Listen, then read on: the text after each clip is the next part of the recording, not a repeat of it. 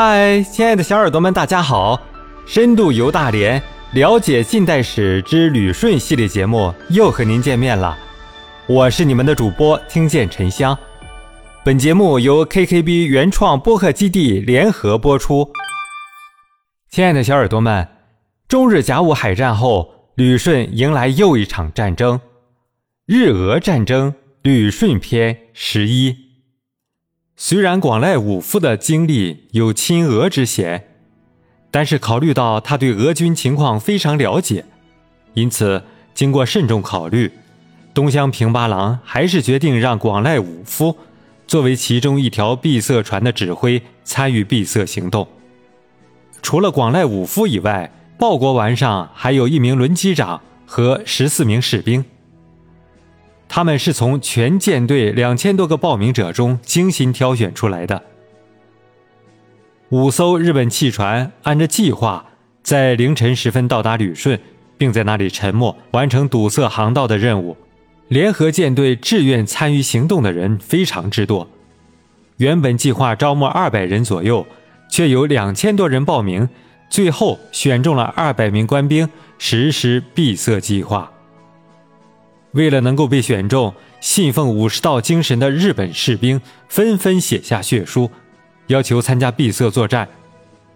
武士道作为封建制度的精神规范，却在日益法西斯化的日本军队中找到了安身立命之所，成为日本帝国主义侵略扩张的工具。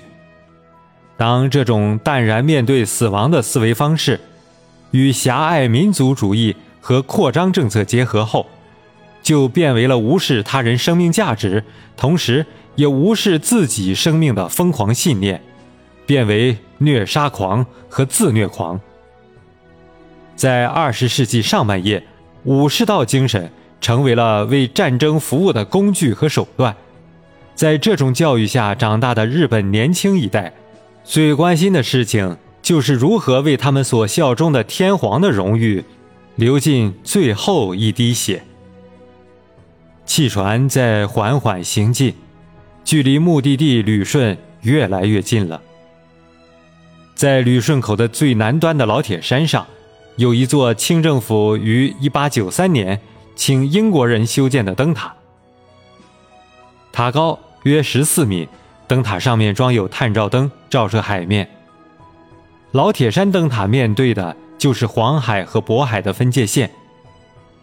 1904年。二月二十三日的夜晚，当老铁山灯塔的灯光亮起时，日本闭塞船队在老铁山西南边的海域完成了集结，悄悄向旅顺口军港行进着。